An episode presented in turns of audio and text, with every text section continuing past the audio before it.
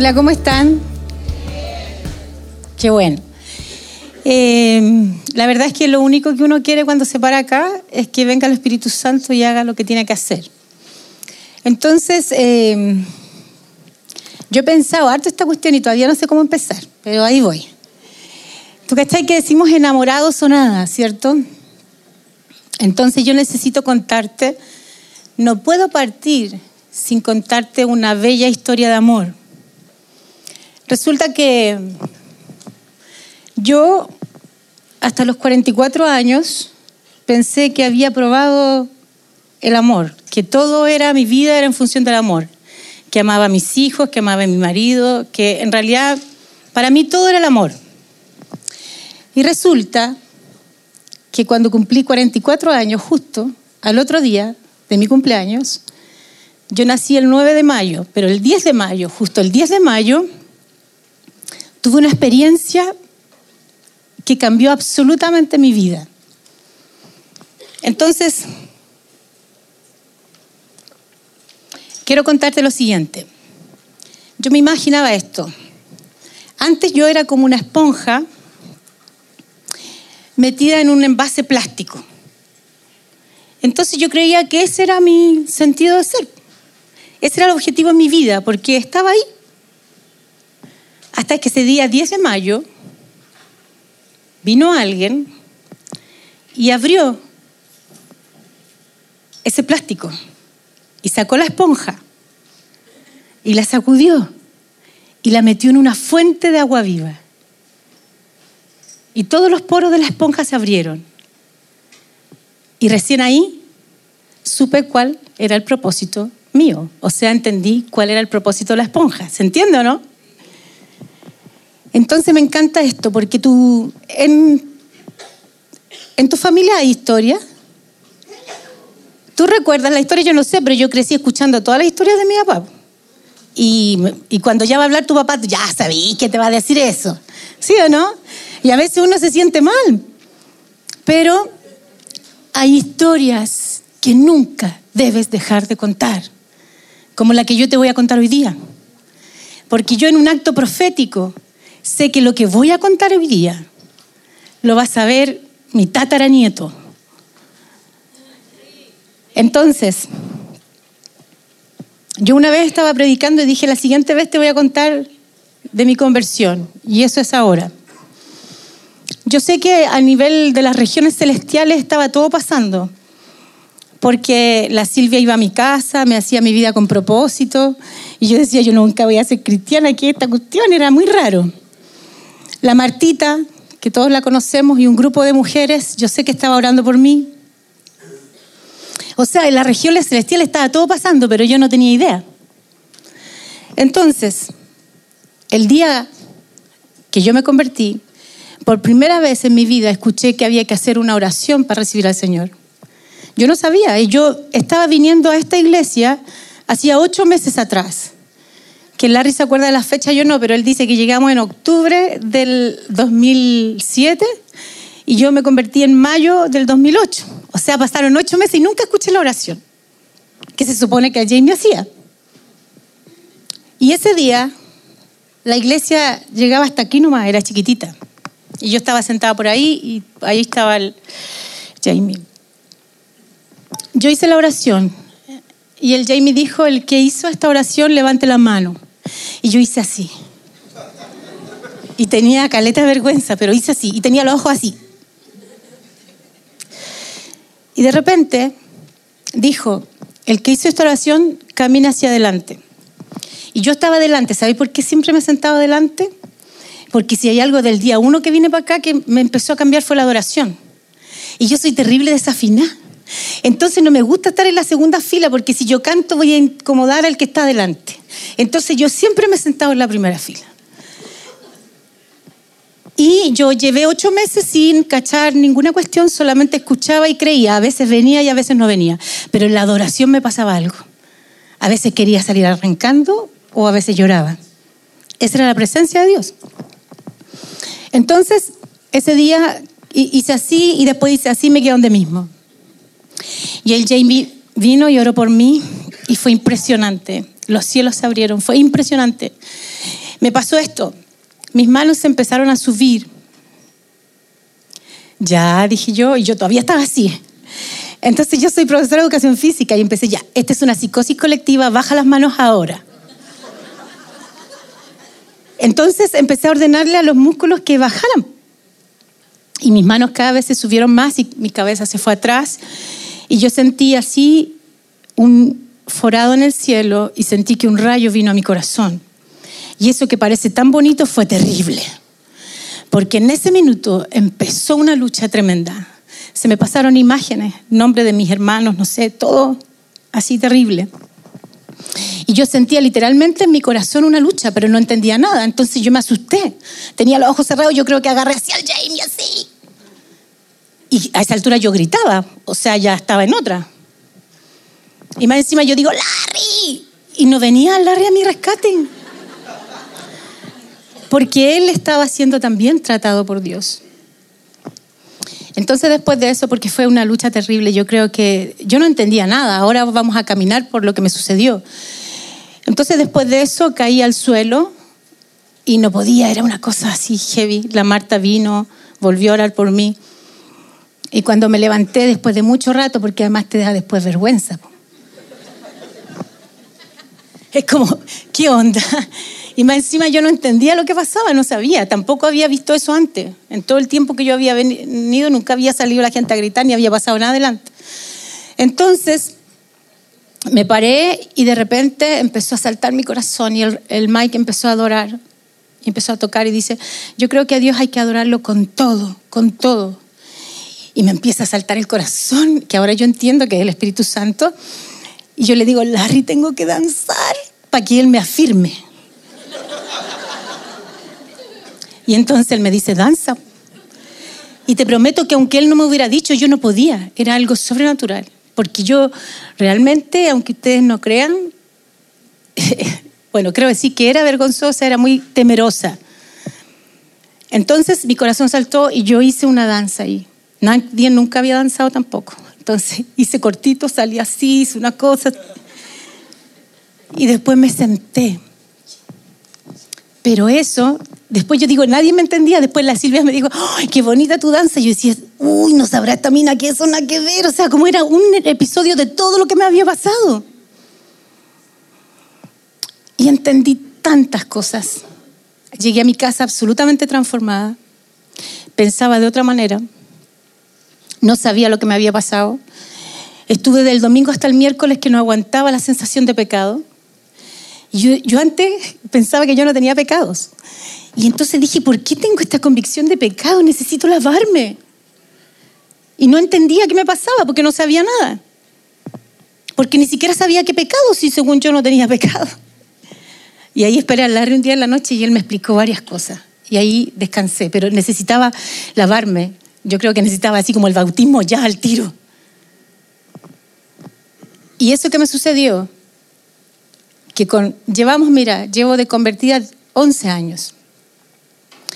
Ahora entiendo muchas cosas de lo que me pasaron, en ese minuto no entendía. Simplemente creí, obedecí y la obra maravillosa del Espíritu Santo. Por eso digo, esta es la obra, esta es una historia de amor entonces, yo quiero contar esta historia de amor aquí.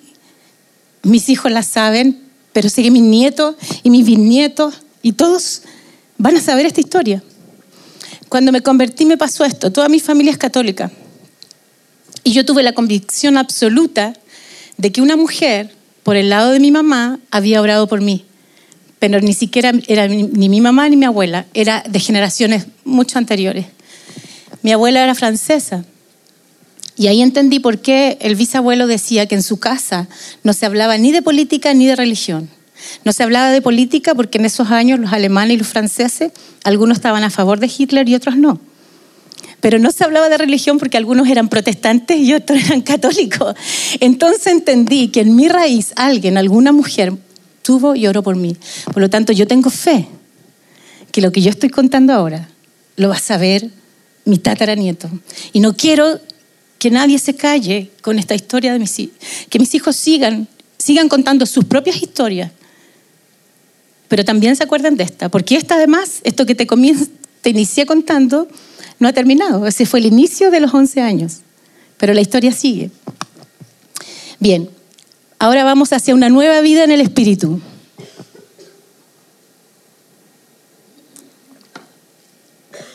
Realmente lo que quiero compartirte es esta vida en el Espíritu, esta nueva vida. La siguiente. Un nuevo, nacimiento, un nuevo espíritu. Jesús habló, mira, eso está en Juan 3 del 1 al 15, es cuando Nicodemo, Nicodemo era, él era estudioso, él sabía la palabra, pero también había visto las obras de Jesús. Entonces se fue escondido en la noche porque no quería que lo cacharan, él era un fariseo, pero él sabía de que Jesús hacía eso porque era enviado a Dios, si no, no podría haber hecho algo así. Entonces Nicodemo le pregunta a Jesús, ¿qué debe hacer? Y Jesús le dice que tiene que nacer de nuevo. Y Nicodemo dice, pero ¿cómo voy a nacer de nuevo si ya... Entonces de ese pasaje que espero que lo leas en tu casa todo completo, Juan 3 del 1 al 15, si lo anotas y te acuerdas, léelo completo, de ahí vamos a sacar. Jesús hablaba de un tipo diferente de nacimiento, un nacimiento espiritual. La diferencia entre el nacimiento natural y el espiritual es su origen. Lo que nace del cuerpo es cuerpo, lo que nace del espíritu es espíritu. Lo que me sucedió a mí ese día, 10 de mayo, es que nací de nuevo. Pero es tan literal eso, aunque no me volví al vientre de mi madre, pero nací absolutamente de nuevo. Porque yo voy a ir hablando de lo que han sido estos 11 años y te vas a dar cuenta que es absolutamente algo nuevo la siguiente. El término nacer de nuevo, que está en el versículo 3 de lo que dijimos antes, literalmente quiere decir nacer de arriba. Él nos salvó no por nuestras propias obras de justicia, sino por su misericordia. Nos salvó mediante el, lavamiento de la regeneración y de la renovación por el Espíritu Santo, el cual fue derramado abundantemente sobre nosotros por medio de Jesucristo nuestro Salvador.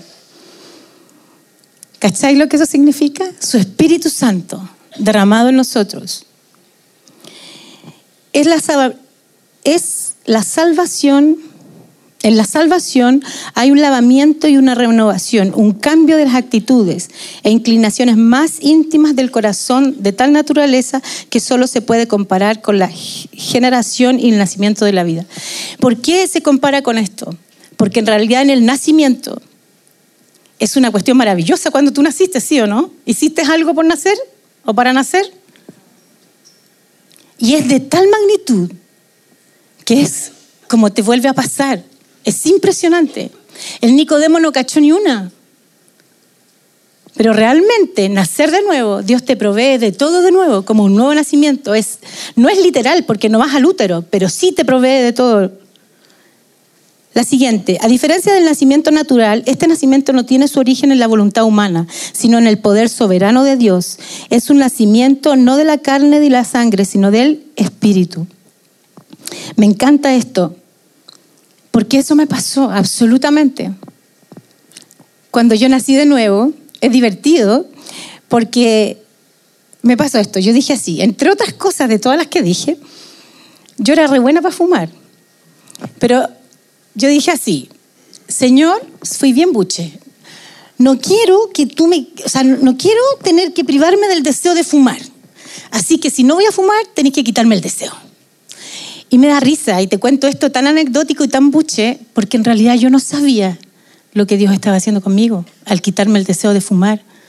Me estaba llenando todo vacío. Me estaba sacando de toda necesidad porque te enojaba, tenía un problema, tenía que prender un cigarro. Entonces eso que parece como tan estúpido tenía una trascendencia mayor. Dios me quería llevar a las profundidades, quería llenarme, quería que yo naciera de nuevo, protegida. Quería que naciera de nuevo con un padre diferente. Quería que naciera de nuevo. Entonces me impacta todo esto porque todos mis temores, si yo te cuento cómo era antes, Dios me trató del temor, fue disipando, me sacó literalmente de ese estuche, como, como ese envoltorio plástico de esa esponja. Y empezó a trabajar. Cada poro lo fue estirando de a poco, porque esto es un proceso. Entonces, impresionante. En la regeneración el Espíritu Santo viene a morar en todo creyente. Su venida produce un cambio radical, lo repetí, un cambio de la contaminación y la muerte a la santidad y la vida. La venida del Espíritu Santo produce una nueva criatura en Cristo. Y yo sé que aquí muchos han sido convertidos de años. A ver, ¿quiénes son los que llevan más de 10 años convertidos? Levanten la mano. Ya, ¿quiénes son los que llevan menos de 10 años, los más nuevos? ¿Quiénes son? Bien, bajen la mano. Me impresiona porque muchos de los viejos creen que esto fue algo que pasó hace 30 o 40 años. ¿Y tú crees que Dios eso, eso es lo que quiere? ¿Cómo quiere la llenura? Todos los días, en todo instante.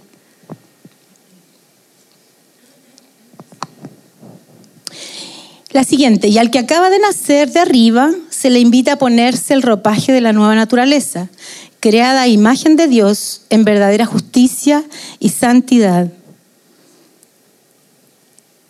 Me impresiona porque una de las cosas cuando yo leía, y ahora somos nueva criatura, los viejos pasó, nos ponemos la nueva ropa, y yo decía, ¿y cómo lo hacemos si seguimos con hábitos antiguos? Entonces siempre me preguntaba esta cuestión, ¿no? Y me impresiona, y te voy a decir esto.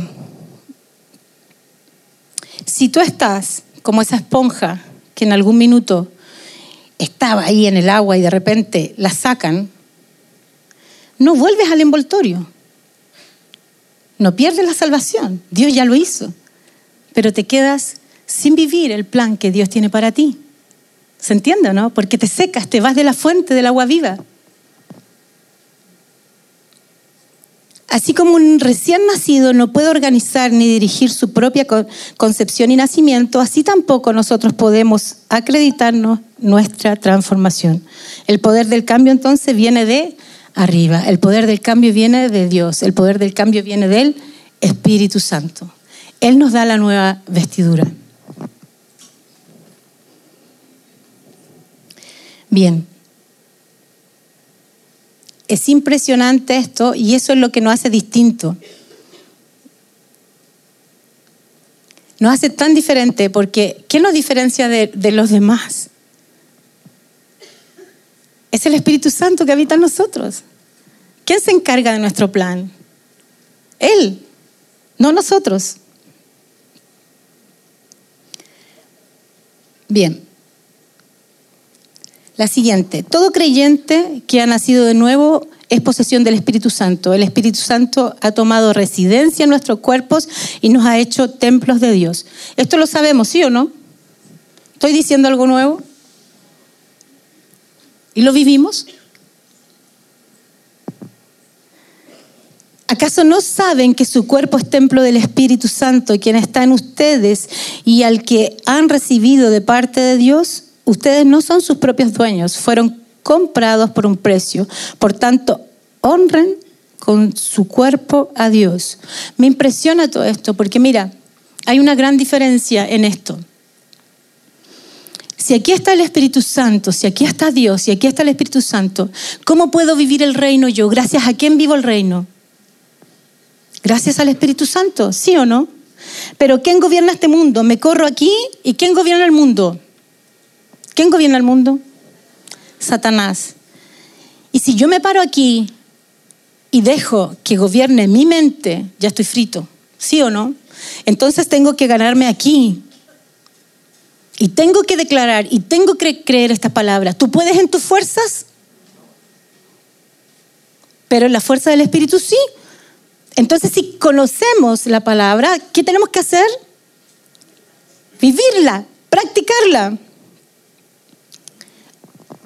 La siguiente, una nueva relación. Dios envió a su Hijo nacido de una mujer y sujeto a la ley. Dios lo envió para que comprara la libertad de los que éramos esclavos de la ley, a fin de poder adoptarnos como sus propios hijos. Y debido a que somos sus hijos, Dios envió al Espíritu de su Hijo a nuestro corazón, el cual nos impulsa a exclamar, Abba Padre, ahora ya no eres un esclavo, sino un hijo de Dios, y como eres su hijo, Dios te ha hecho su heredero. Quiero decirte que este ejemplo siempre hemos puesto, mira, Cuando, una, cuando los, los negros eran esclavos en Estados Unidos y después fue- fueron libres, ¿tú crees que cambió así de un día para otro?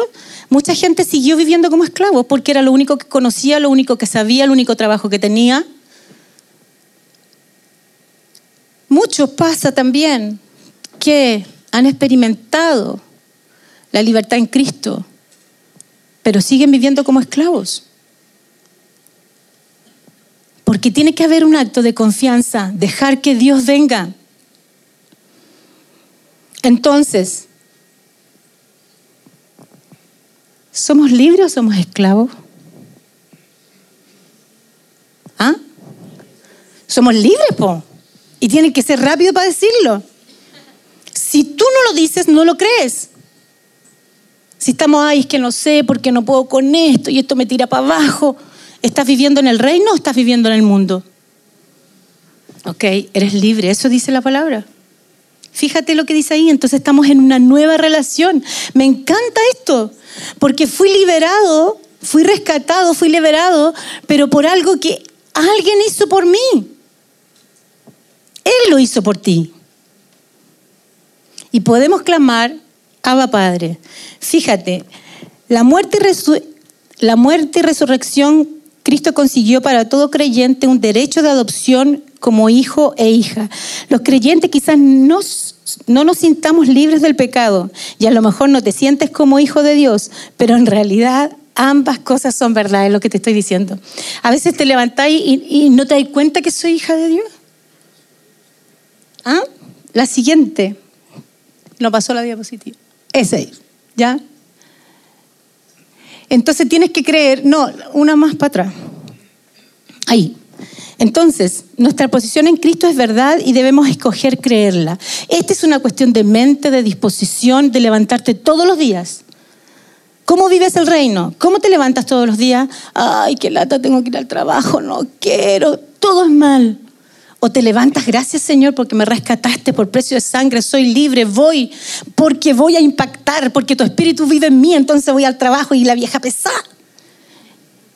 Tú me vas a dar amor y paciencia y más encima, ella se va a convertir. ¿Cómo vivimos en el espíritu? Si es una cuestión simple. Es decido todos los días.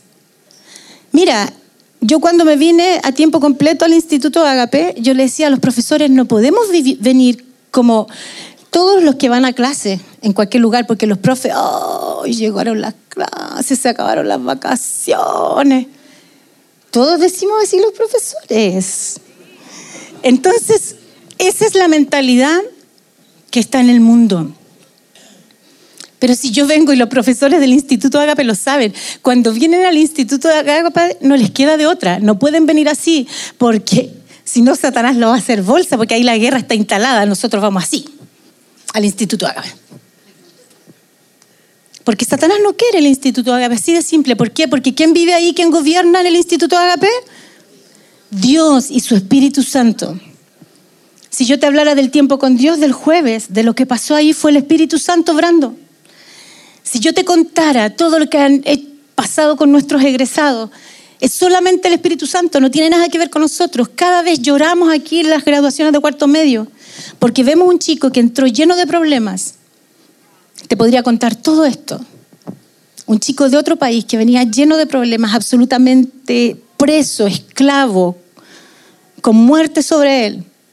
Y cuando se gradúa, habla, habla de la cultura de honra, le encanta el colegio, y no solo el colegio, sino que se enamoró de quién? De Dios. Y ahora está estudiando algo con arte y sigue su vida. ¿Sigue teniendo problemas? Sí. Pero su vida fue impactada.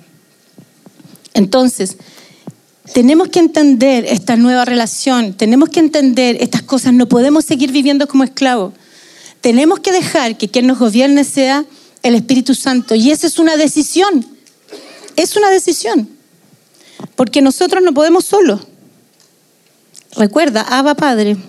El Espíritu Santo reside en el corazón de todo creyente, asegurando nuestra posición en la familia de Dios. El Espíritu impulsa al creyente a decir Abba Padre. La palabra Abba es padre en arameo. Los niños pequeños la usaban al dirigirse a sus padres. Por lo tanto, en español sería el similar al término papito. Clamaba Padre, pero ¿cómo vaya a clamar a Padre si tú estás apagando el Espíritu Santo que vive en ti?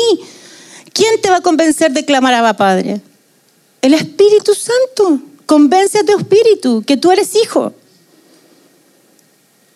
Entonces, si alguno de ustedes aquí no tuvo un papá que lo respaldara, ¿quién te convence? El Espíritu Santo, que sí tienes un papá. Yo acostumbré a no hacerme muchas expectativas con mi papá, porque mi papá siempre fue como un niño. Entonces, ¿para qué le voy a pedir esto si me va a decir todo esto y no me lo va a dar? Y era así. Entonces mejor no se lo pido. Y me di cuenta, ¿quién me tuvo que venir a convencer que yo tengo un padre que le puedo pedir todo? El Espíritu Santo. Es algo tan simple, el Espíritu Santo. Porque naciste de nuevo. Te va a proveer de los padres perfectos. Esta palabra, la palabra Abba, implica intimidad y confianza, a diferencia de esclavitud y el legalismo. Entonces, cuando yo hablo esta palabra, cuando digo Abba Padre, yo estoy en intimidad y en confianza con Dios. Dios cuando me cambió a mí, que fue de una, yo creo que de otra manera, capaz que no me hubiera convertido, el Señor sabía que tenía que hacer algo así, ¡pa! Pero de ahí en adelante, algo cambió en mí en un proceso. Yo empecé a confiar. Me di cuenta que era tremendamente desconfiada y empecé a entender qué era la intimidad. Porque eso que cayó y que vino aquí, que yo creo que me liberó hasta de los demonios ese mismo día, eso es intimidad. El Padre tocó mi corazón. Por lo tanto, yo sí, de ahí supe qué era la intimidad. Entonces ahora me quiero referir a la esclavitud y el legalismo, al legalismo en realidad. ¿Por qué decidí poner esta parte ahora? Porque a través de todos los años que llevo en la iglesia y de todos los años que estamos trabajando en sanidad, si hay algo difícil, chiquillos, es sacar el espíritu religioso y legalista. Llevo años trabajando con mujeres, mujeres lindas y bellas, líderes de jóvenes en esos años, en iglesias legalistas. ¿Y qué pasó cuando pecaron? Se alejaron porque no eran dignas. Y su vida no, no, cumplieron el plan, es como esa esponja. Se fueron. Jamás van a poder cumplir su propósito y su plan si no están en Dios, en el Espíritu Santo. Satanás es el que te dice y que te culpa. Satanás es el que te acusa. Dios no hace eso.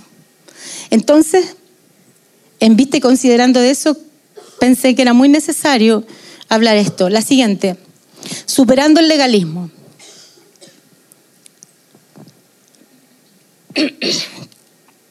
Pablo dijo, ahora bien, es evidente que por la ley nadie es justificado delante de Dios, porque el justo vivirá por fe. Cuando está entre comillas eso, el justo vivirá por fe, eso está citando la palabra que está en Habacuc 2.4 porque Pablo sabía la palabra. Entonces, porque el justo va a vivir, ¿por qué? Por fe. Tú y yo, ¿por qué tenemos vida y vida en Cristo y vida eterna? ¿Por qué? Por la fe.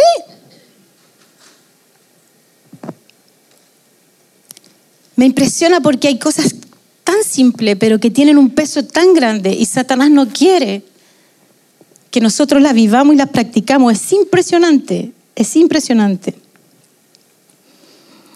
La siguiente, todos los que viven por las obras que demanda la ley están bajo maldición, porque está escrito, maldito sea quien no practique fielmente todo lo que está escrito en el libro de la ley. Entonces, cuando dice maldito y está entre comillas, eso se está refiriendo a Deuteronomio 27, 26, algo que está también en el Antiguo Testamento. Tratar de vivir por la ley solo produce culpa. Y aquí me quiero detener. Si tú eres, mira, tan difícil. Los que se criaron en iglesias legalistas, yo sé que estoy hablando de esto porque sé que mucha gente de la que está aquí está, viene de iglesias legalistas. Entonces te han puesto un peso tan grande, tan grande, que estás así y no puedes. Sientes culpa. Porque en el fondo te están metiendo la ley, no la cumples, no la cumples, no la cumples, no la cumples. Eso es un peso demasiado grande. Y lo único que hace es producirte culpa y te alejas del Espíritu Santo. Y esto es inoficioso, porque mira lo que dice en Romanos, pues todos han pecado y están privados de la gloria de Dios. Eso es verdad, todos hemos sido pecados, estamos... Y después de eso dice, pero por su gracia.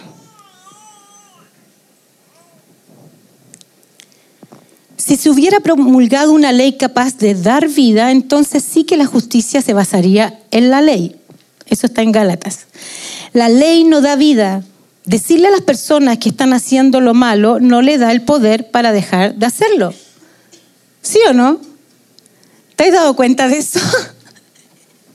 Tú mismo en tu vida, porque si uno no va a Dios, si no va al Espíritu Santo, no estás haciendo lo malo y,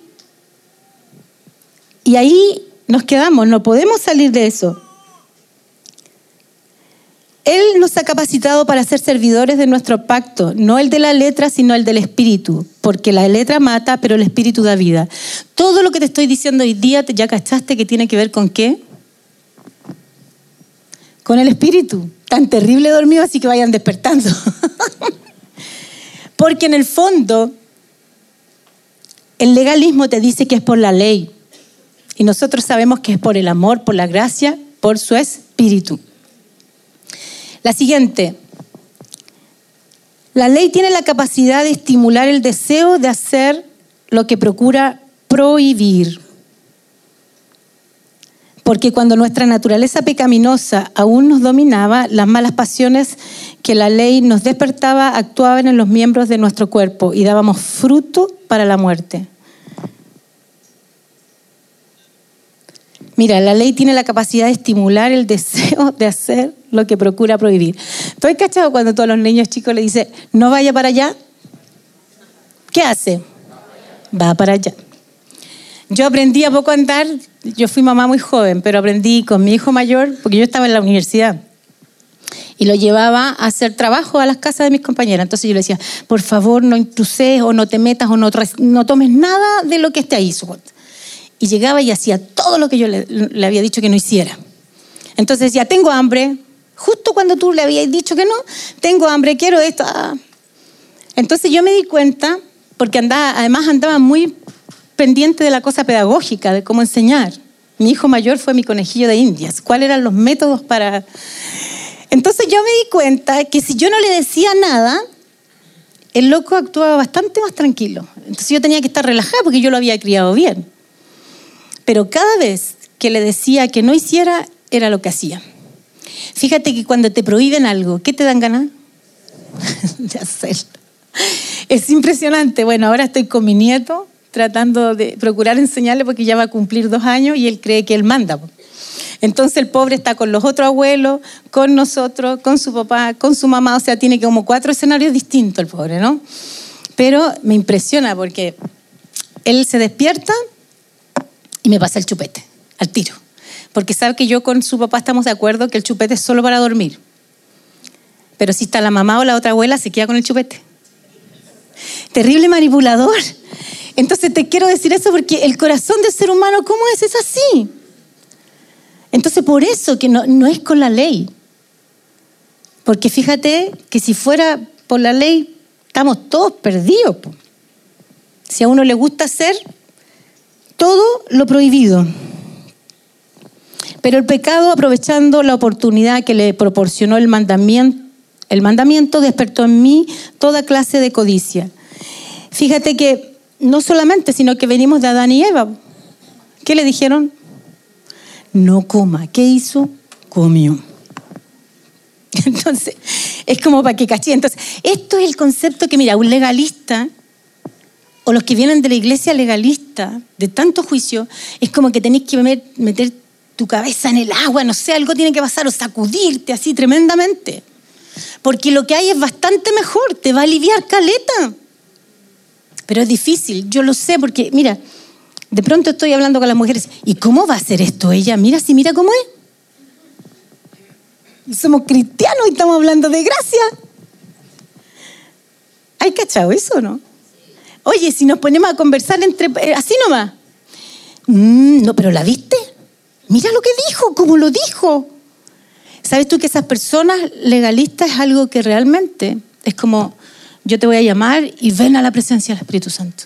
Porque el Señor tiene que hacer algo porque te esculpieron en tu cerebro una manera equivocada. Entonces tienes que alinearte. Y además que los legalistas sufren demasiado, demasiado. Son súper críticos. Porque tienen el tremendo estándar. ¿Cómo se.? Mira, un legalista que está así, la única manera de aliviarse es decir el otro está. Tú, tú, tú, echarle la culpa al otro. Los legalistas son altamente perfeccionistas, sí. Porque piensan que mientras más lo hagan, van a lograr algo que es imposible. Los mandamientos de Dios no son restrictivos, son protectores. La ley refleja la naturaleza de Dios y por consiguiente es buena. Pero tratar de vivir una vida justa por la ley puede solo llevar al desaliento, la derrota y la muerte. ¿Está claro? La ley, cuando te dicen no hagas esto, no hagas lo otro, está bien porque es, es algo de Dios, ¿me entiendes? Es el carácter de Dios. Pero pensar que por eso tú lo vas a lograr, está piteado lo vas a lograr solo por el Espíritu, por la gracia de Dios. Si es glorioso el ministerio que trae condenación, se refiere a la ley, ¿cuánto más glorioso será el ministerio que trae la justicia? ¿Cuánto más? Porque Abraham fue justificado por su fe, no por la ley.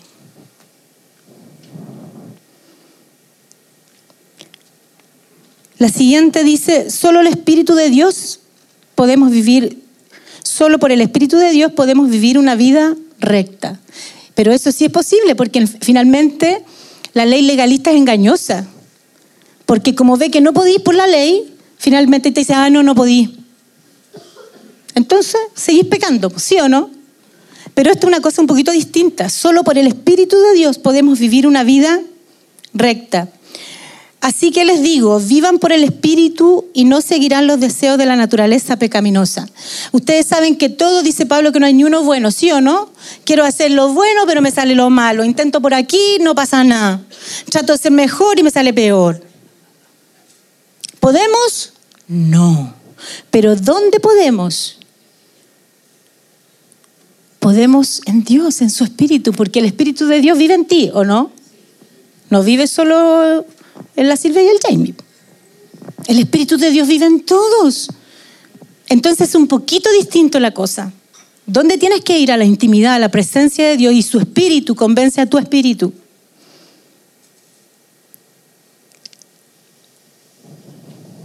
La siguiente, todos fuimos bautizados por un solo espíritu para constituir un solo cuerpo, ya seamos judíos o gentiles, esclavos o libres, y a todos se nos dio a beber de un mismo espíritu.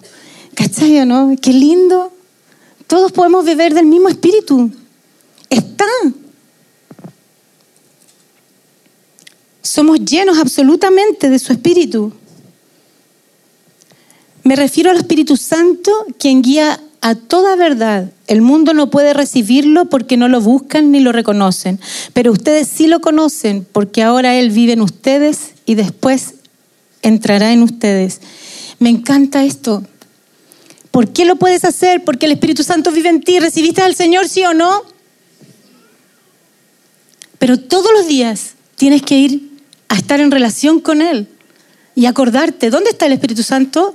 Dentro de mí. ¿Quién te va a convencer? ¿Quién te va a decir, no, en realidad por ahí no va y va por aquí? ¿Quién? El Espíritu Santo. Pero tienes que creer, declararlo y vivirlo, porque si te pones acá, vas a escuchar a Satanás que te va a decir, mire el cristianito, cómo peca. Juicio. Pero ¿qué te dice Dios? Te convence de que estás pecando y ¿qué haces? Pides perdón, ¿sí o no? Te humillas. ¿Y qué hace Dios? Te perdona. ¿Y te perdona un poquito te perdona todo? Todo. Y te sigue diciendo, ¿te saca el pecado de hace tres años? No es histórico como nosotros, que alguien dijo histórico, porque vienen a decirte una cosa y te acordáis de todo lo que te hizo. Dios es diferente, es un poquito distinto.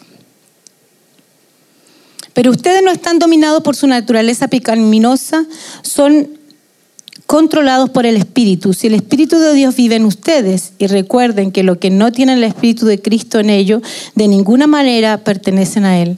Y me encanta, porque esto es lo que Dios hizo ese día conmigo. Me dijo, tú eres mi pertenencia. Y vino e impactó mi corazón. Entonces yo ya no fui más la que era antes. No por mí, sino que porque Él lo hizo. Y hay una gran diferencia. Por eso queremos que el que está afuera reciba a Jesús y reciba a su Espíritu, porque es lo único que lo puede salvar.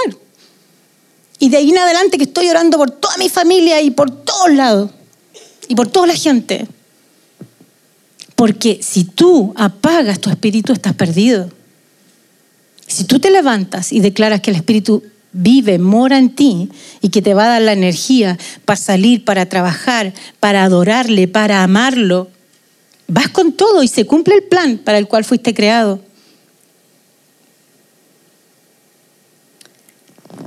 Además, chiquillos, fuimos sellados. Nos selló como propiedad suya y puso su espíritu en nuestro corazón como garantía de sus promesas. En él también ustedes cuando oyeron el mensaje de la verdad del Evangelio que les trajo la salvación y lo creyeron, fueron marcados con el sello que es el Espíritu Santo prometido. Nunca más, nunca más volveré a ser esclava. Nunca más, nunca más volveré a creer las mentiras del temor. Nunca más estaré escondida bajo una silla, como Dios me mostró. Porque Dios me mostró que yo quería estar escondida todo el tiempo. No quería hacer nada. Todo lo que empezaba no lo terminaba. No quería hacer nada porque estaba absolutamente atemorizada. No quería hacer nada, quería esconderme de todo. Inclusive cuando llegué aquí, lo mejor era ser la esposa de Larry, porque yo era la esposa de Larry. Ni siquiera era yo. Yo iba a las cuestiones y pataleaba y decía, ¿qué tengo que venir a esta cuestión si él es el líder? ¿Por qué vengo yo? Y alegaba. Hasta que Dios me dijo, yo quiero algo contigo. Yo te rescaté, yo te di mi espíritu. Mi Espíritu Santo vive en ti, por lo tanto sal de ahí abajo. Y para este día naciste y para este día te creé, para que hagas las buenas obras que yo preparé de antemano para que tú andases en ellas. Y esas obras son las obras espirituales. No es que yo voy y le dé al pobre comida, no estoy diciendo que eso sea malo, hay que hacerlo, sí o no, hay que hacerlo. Pero ¿sabes cuáles fueron las obras que Dios preparó de antemano para mí? Fue que fuera batallando con el enemigo y trayendo libertad a los chiquillos que están cautivos. Él tenía preparadas estas obras para que lo que hacemos acá, nosotros podamos demostrar el amor de Dios a ti, a ti, a ti, y que tú puedas ser liberado. Liberado de tu herida, liberado del pecado que cometieron contra ti, liberado de lo que tú hiciste contra otro, solamente por su gracia, solamente por el amor de Dios. Entonces hemos sido sellados.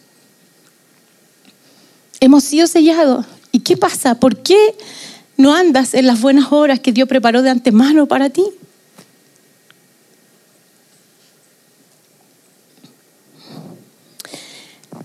La siguiente. Jesús animó a sus discípulos a persistir en la oración diciendo, esto le dijo Jesús, porque todo el que pide, recibe, el que busca, encuentra, y al que llama, se le abre. Después, para asegurarse de que Dios no les daría ningún don malo, Jesús dijo, pues si ustedes saben dar cosas buenas a sus hijos, ¿cuánto más el Padre Celestial dará el Espíritu Santo a quien se lo pidan? ¿Has pedido al Espíritu Santo? ¿Has pedido vivir en el Espíritu? Le he dicho a Dios, estoy, no doy más, estoy cansado, Señor, no puedo mi fuerza Necesito tu espíritu transformador que venga a esta área. A esta persona no la puedo mirar, estoy enojada, siempre me enojo, siempre estoy mal. ¿Has pedido, has orado, has hecho esta oración? Ven Señor, necesito tu espíritu que me da vida, que me transforma, que viene a sanar mis heridas. Porque si nosotros, que somos malos, le damos a nuestro hijo lo que nos pide y no le damos una piedra, ¿cuánto más el Señor? Estas cosas tan simples, ¿por qué no las hacemos?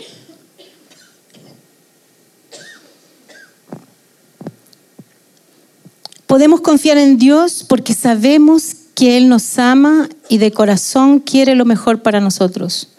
Al buscar a Dios de todo corazón, nada que no sea bueno vendrá, vendrá. Jesús dijo, si alguno tiene sed, que venga a mí y beba. De aquel que cree en mí, como dice la Escritura, brotarán ríos de agua viva. Es impresionante porque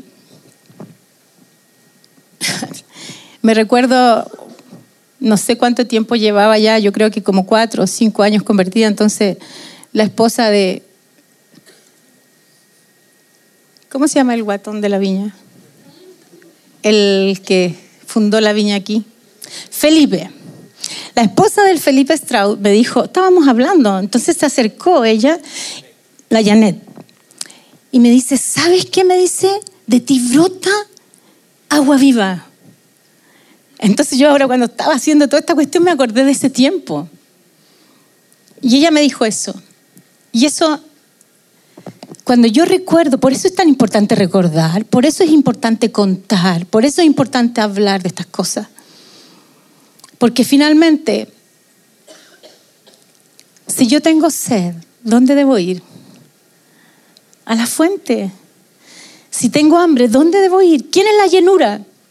Si tú estás complicado con algo, ¿dónde tienes que ir?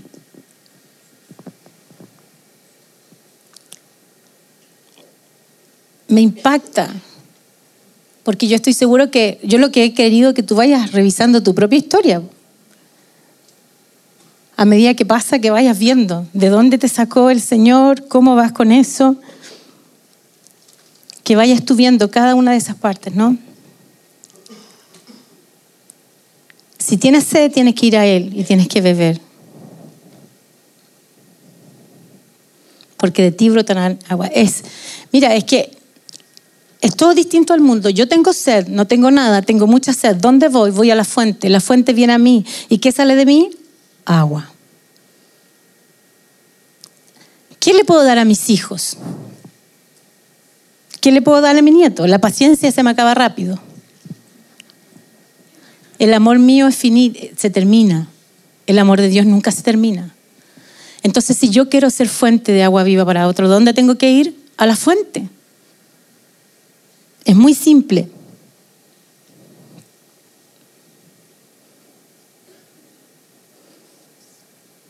Mira, el creyente lleno del Espíritu Santo es gozoso, ora y para siempre es agradecido.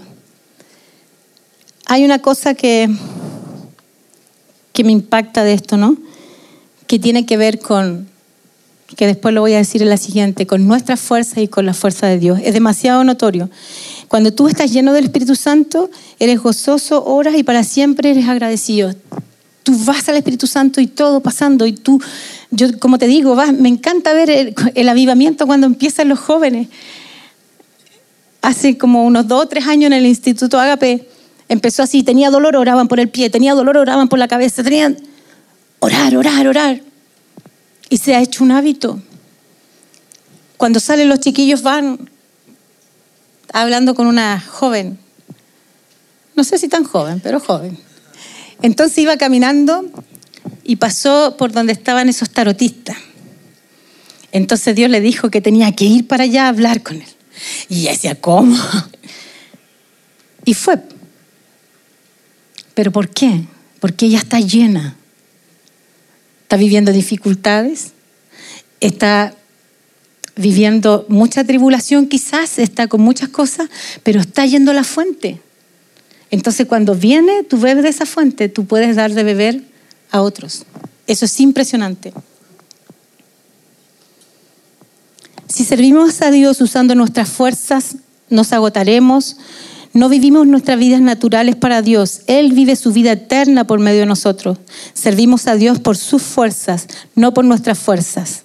Por lo tanto, no apaguen el espíritu, no desprecien las profecías, sométanlo todo a prueba, aférrense a lo bueno, eviten toda clase de mal.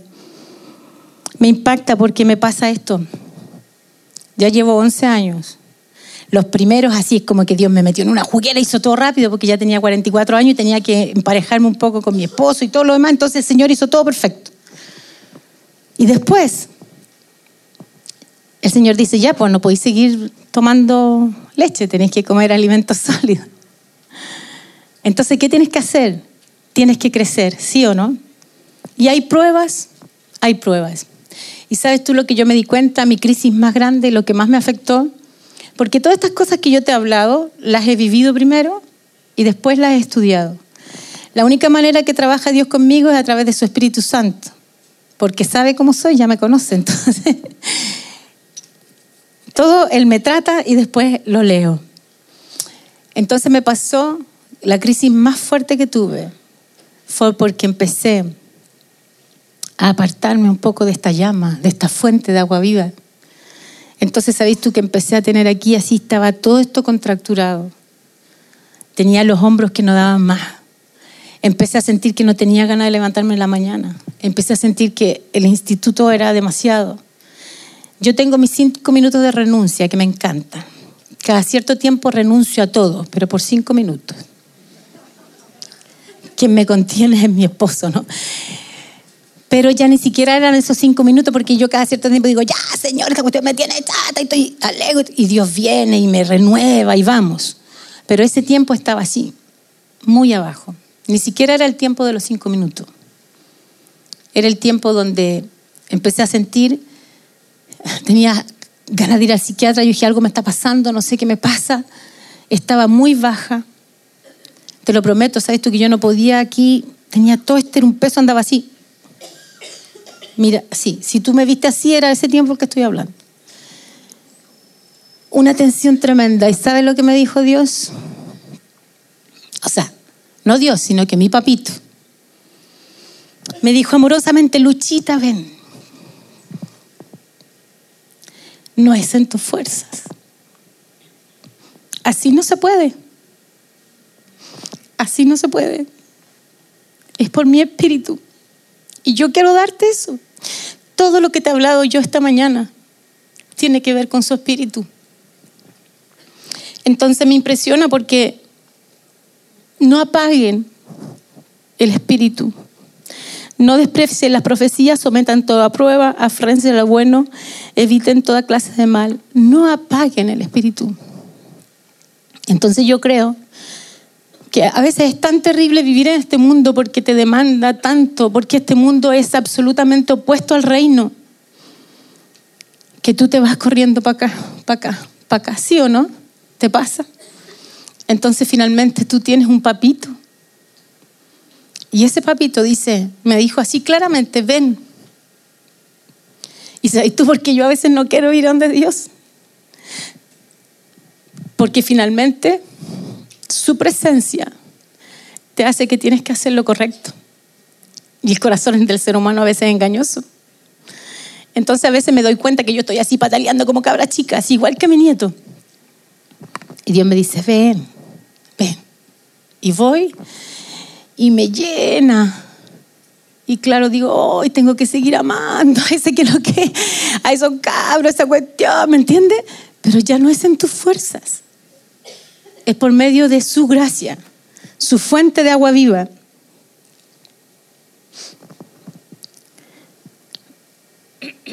Mira, cuando Dios obra por medio de nuestro, por medio nuestro, no pasa por alto nuestra humanidad ni pisotea nuestra personalidad. Como creyentes llenos del Espíritu somos plenamente humanos y Dios obra por medio de la singularidad de nuestra personalidad. Estamos plenamente vivos y somos plenamente libres para cumplir nuestro potencial, lo que solo se puede lograr en Cristo. Me encanta esto, Él no te manipula, Él no quiere marionetas, no es que nosotros seamos, Él te da el poder, pero ¿por qué? porque estamos en Él. Todo esto es por Cristo, porque Él pagó por ti por precio de sangre, porque Él dijo que el Espíritu morara en ti, porque Él te tiene absolutamente toda la solución. Y me encanta todo esto porque cuando veo todo lo que Dios ha hecho en estos 10 años, por eso te decía, no es solo el comienzo. Me liberó del temor, me liberó de la adicción a la aprobación, me liberó de la dependencia emocional. Obviamente que uno tiene que ser obediente, pero Él lo hace. Y cuando veo, mi sueño siempre fue hacer algo grande en educación. Cuando yo estuve en la universidad, en tiempos eh, políticos muy remolineados en los años 80, todos querían agarrarme para los partidos políticos y yo no quería. Yo decía, la educación es la cosa, la educación. Entonces, esta vuelta de todo lo que ha hecho Dios, Dios ha hecho algo perfecto. Porque esa conversión tan así que me hizo crecer, crecer, crecer. Cuando yo me vine a tiempo completo al instituto fue solamente porque Dios me lo dijo. Porque yo estaba bien en una escuela municipal, en fin, pero obedecí y vine. Y cada cosa que se hace ahí es el plan de Dios. Entonces, si tú miras mi vida, yo digo que bacán, porque a los 44 años tengo súper claro lo que voy a hacer hasta que me muera. Vivir para el reino de Dios. Y cuando me da la chiripiolca, Dios me dice, venga para acá, Luchita. Así es que hasta tienes espacio para que te dé la chiripiolca pero ya has sido rescatado. Ahora, la salvación no la vas a perder, pero tú decides si vives como la esponja que salió de esta fuente de agua viva o estás en el agua, donde todos tus poros se hinchan y estás cumpliendo el rol para el cual fuiste creado. Eso lo decides. No entristezcan al Espíritu Santo de Dios con la forma en que viven. Recuerden que Él los identificó como suyos y así les ha garantizado que serán salvos el día de la redención. Con esto quiero terminar. Quiero decirte que Dios conoce tu corazón como conoce el mío. Dios conoce tus luchas, ¿sí o no? ¿Tú te puedes esconder de Dios? Tú puedes mentir a todo el mundo, pero a Dios le puedes mentir. Y Él tiene la salida para todo. Porque es por nuestras obras, no, es por fe, es por su amor, es por su gracia. Pero ¿dónde tenemos que ir? A la fuente de agua viva. Y lo que quiero decir aquí, que enamorados o nada, depende absolutamente del fluir del Espíritu Santo. Esta historia de amor, no te cierres al Espíritu Santo. Hay gente que tiene miedo. Yo ni sabía antes del Espíritu Santo. Me convertí y supe al tiro. Claro que me dio miedo en ese instante. Entonces, cuando yo recién me convertí, decían aquí, hablaban de avivamiento, no sabía lo que era. Le decía yo, la riquita diciendo el gringo? Me decía que habla mal, no le entiendo. Hablaban de dejar el control y yo decía, ¿qué el control?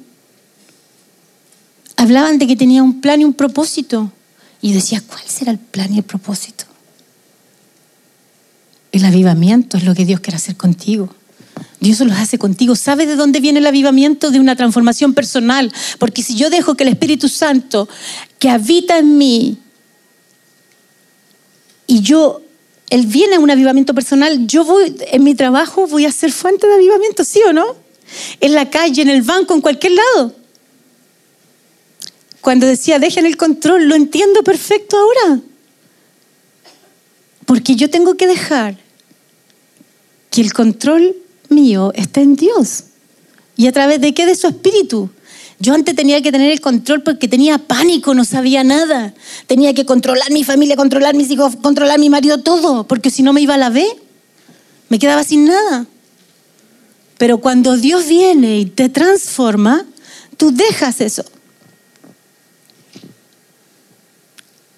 Y el propósito de mi vida, claro que lo sé, lo tengo clarito.